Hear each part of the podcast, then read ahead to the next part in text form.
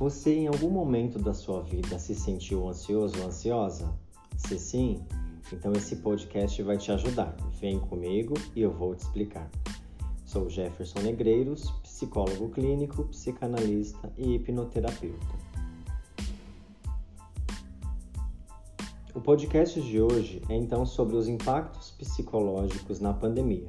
Talvez fique um pouquinho longo, mas vai valer a pena, tá bom? Então, o primeiro objetivo é falar aqui com vocês sobre como melhorar suas percepções em relação à situação atual que vivemos. Diante de toda a situação que fomos acompanhando aí nos noticiários referentes à pandemia, lá em Wuhan, na China, o vírus se espalhando em todos os países até chegar ao Brasil, um número altíssimo aí de infectados, pessoas morrendo, pessoas aglomeradas em hospitais, sem atendimento, cemitérios sobrecarregados, enfim, situações catastróficas mesmo. Então passamos a introjetar todas essas informações e criamos em nós mesmos uma imagem mental diante da pandemia, associando aí a COVID-19 com a morte, hospitalização, contaminações em massa, ou seja, uma imagem mental muito ruim. Claro, que cada indivíduo introjeta em si mesmo todas essas situações de uma forma muito singular e subjetiva, e isso deve ser respeitado para não julgarmos a dor do outro. Consequentemente, através de tudo isso, as pessoas passam a ter alguns comportamentos psicológicos em meio à pandemia. Existem diversos comportamentos psicológicos, porém vou mencionar aqui somente alguns, até para não estender muito esse nosso podcast, tá bom? Um deles é a vitimização. Pessoas se sentem vítimas e, como consequência disso, culpabilizando terceiros sobre o surgimento do vírus. Um outro comportamento psicológico é o transtornos mentais. Quem já ou quem já não possui esses transtornos ou já possuem acabam acentuando os transtornos que já possuem, como transtorno de ansiedade, transtorno depressivo maior, entre outros. E também o estresse. Lembrando que o estresse não é uma doença, e sim um processo de ansiedade crônica e elevada. E para que vocês possam entender os riscos do estresse, o estresse acaba produzindo hormônio chamado cortisol e tem como função aumentar a glicose e o oxigênio no sangue, justamente para que o indivíduo tenha uma resposta fisiológica, como por exemplo fugir de alguma coisa que englobe ameaça. Um exemplo disso, vamos pensar que você está diante de um urso ou de um cachorro, então o seu organismo vai produzir esse hormônio para que você tenha uma ação para que você consiga fugir dessa situação estressora. Tá legal? E níveis estressados e aliás, níveis elevados de estresse recorrente é perigoso, pois pode causar risco à saúde.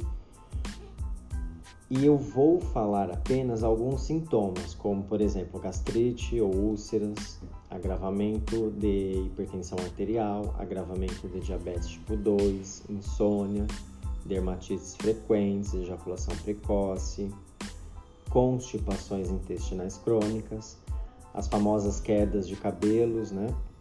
E sintomas depressivos. Através dos comportamentos psicológicos, algumas pessoas passam então a ter uma resposta psicológica Existem aí três fases dessas respostas, sendo a primeira fase, onde a pessoa tem um estado de choque ou apatia ou até mesmo se sentem confusas. Uma segunda fase, chamamos aí uma fase de dualidade, que ela pode durar entre horas e até dias. Varia muito esse sentimento aí entre tranquilidade e angústia.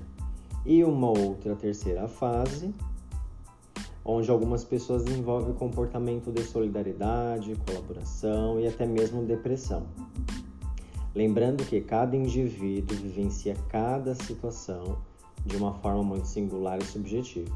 Então não podemos afirmar que cada um passará por todas as fases dessas respostas ou vai seguir uma sequência, fase 1, fase 2, fase 3. Então isso é importante que vocês tenham em mente. Uma outra questão necessária que eu vou dizer aqui é: as pessoas hoje estão passando por uma fase de luto. Vocês provavelmente já ouviram falar nas cinco fases do luto, né? Mas vou citar somente uma, que é a negação. Negação significa que a pessoa perde o sentido da vida e das coisas. Sentem como se estivessem perdendo a vida cotidiana, perdendo a rotina do dia a dia, perdendo o mundo mesmo. E isso é uma fase de negação. Para melhor exemplificar, um exemplo meu mesmo. Indo ao mercado ou farmácia, por exemplo, vejo muitas pessoas ainda não usando máscaras, tirando a máscara para tossir, ou reclamando que dá falta de ar, coça o rosto inteiro, ou que se questionam que fulano de tal não parece ter o vírus. Ah, esse, essa pessoa não me parece ter o vírus. Não apresenta nenhum sintoma. Enfim, isso tudo é uma fase de negação da realidade. Negam o tempo todo e isso é muito perigoso, não só para si, quanto para as pessoas em sua volta e as pessoas que amam. Então, é, na verdade, é uma responsabilidade social também que as pessoas precisam ter isso em mente. Então, quero que você que está aí me ouvindo repense sobre tudo isso. É importante que se atualize, sim, se conscientize, sim, sobre os fatos, mas também não precisa ficar se intoxicando com muita informação. Claro, mais uma vez eu volto que isso depende muito de indivíduo pra, para indivíduo e a dor do outro deve ser respeitada. Mas eu recomendo que não fiquem se intoxicando com muita informação. É importante que se atualizem de vez em quando até para poder acompanhar como que está sendo aí toda essa situação. Então quero que você que está aí me ouvindo repense sobre tudo isso. É muito importante que se atualize, ok? Tenha uma percepção aguçada sobre a realidade, ou seja, se perceber o tempo todo sobre você, sobre seus pensamentos, e através disso você vai passar a ter ações conscientes, com cuidado e com cautela. Se você sabe que indo a, a uma farmácia você vai apoiar no balcão, então já vai repensando esse seu comportamento para que você tenha uma ação consciente. Tudo bem que sabemos que é um decreto onde os comerciantes devem fazer a higienização do local, mas cada um precisa fazer a sua parte. Não adianta eu cobrar o comerciante, cobrar o hospital, cobrar o governo, se eu, como indivíduo que integro uma sociedade, não fazer a minha parte. Então repense em todas essas informações. Quero aqui agradecer a sua atenção. Qualquer dúvida, pode entrar em contato comigo no site www.negreirospsicologia.com.br. E muito obrigado e até breve.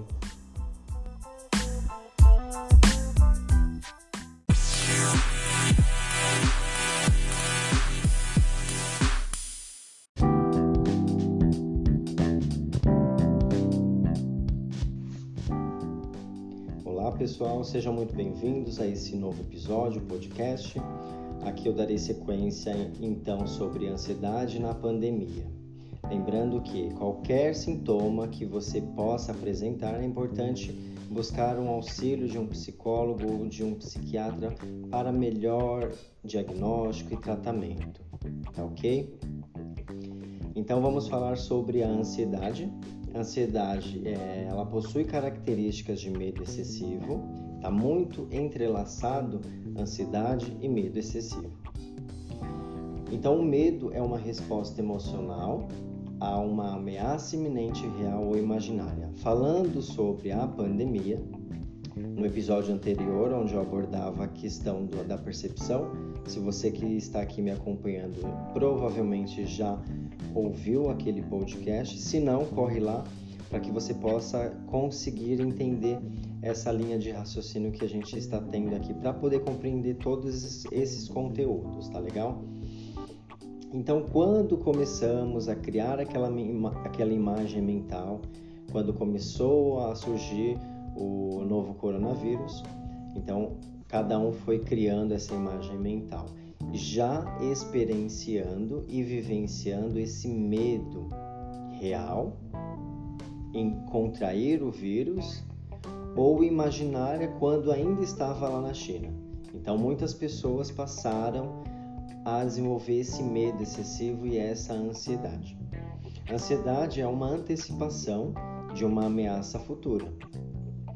Gera também aí comportamentos de cautela, esquiva, preocupações excessivas e principalmente dificuldades em controlar a preocupação. Eu vou falar então aqui sobre o transtorno de ansiedade generalizada. Não vou falar sobre os outros transtornos, até para não estender muito. Então, o, o transtorno de ansiedade generalizada tem os seguintes sintomas: a inquietação, fadiga. Se de repente você está dentro da sua casa fazendo home office e se sente muito fadigado, além dos outros sintomas, é importante ficar em alerta. Um outro sintoma é a dificuldade em concentrar, que é aquele famoso branco na mente. Irritabilidade, o tempo todo você se sente muito irritado, qualquer coisa está te irritando. Tensão muscular, fique percebendo essa reação que o seu corpo vai reagir a todos esses sintomas da ansiedade. Então, provavelmente você vai ficar encurvado, enrijecido, respiração curta ou às vezes algumas pausas na, na respiração de tão ansioso que você se encontra. Então, vai percebendo aí essas características físicas desses sintomas da ansiedade, além da perturbação do sono, que também é um outro sintoma característico da ansiedade. Tá ó, legal? Bom, muito obrigado por essa sua atenção. Vamos dar sequência em outros vídeos. Qualquer dúvida, por favor, entre em contato. Muito obrigado e até breve.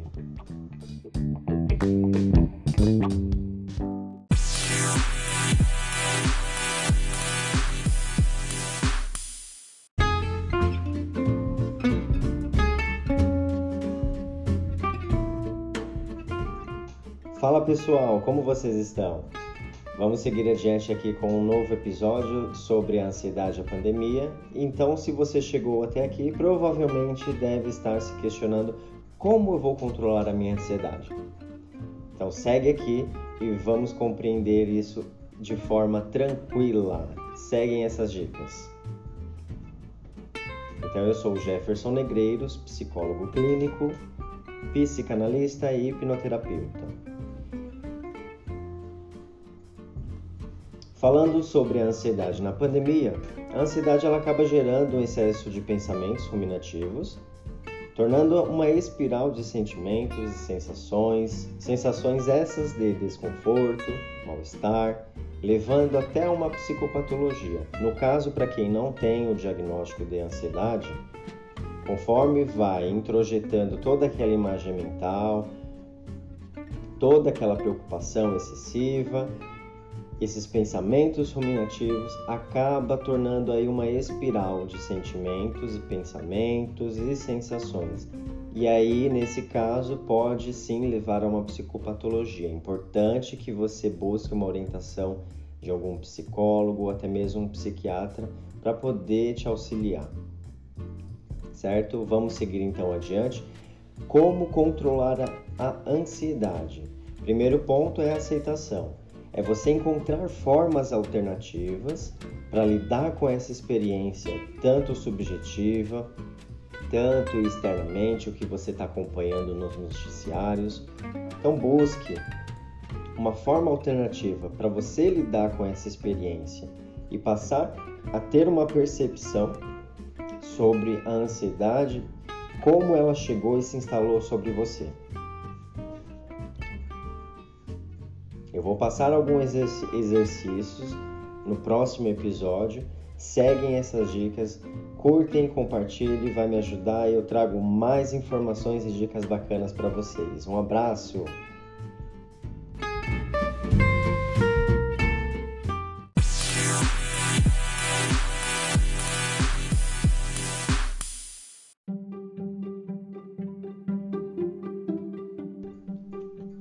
Pessoal, como vocês estão? Seguindo adiante aqui com o como controlar a ansiedade e os exercícios prometidos. Então, vamos lá. Primeiro exercício: observação ativa e direta do que você vive internamente.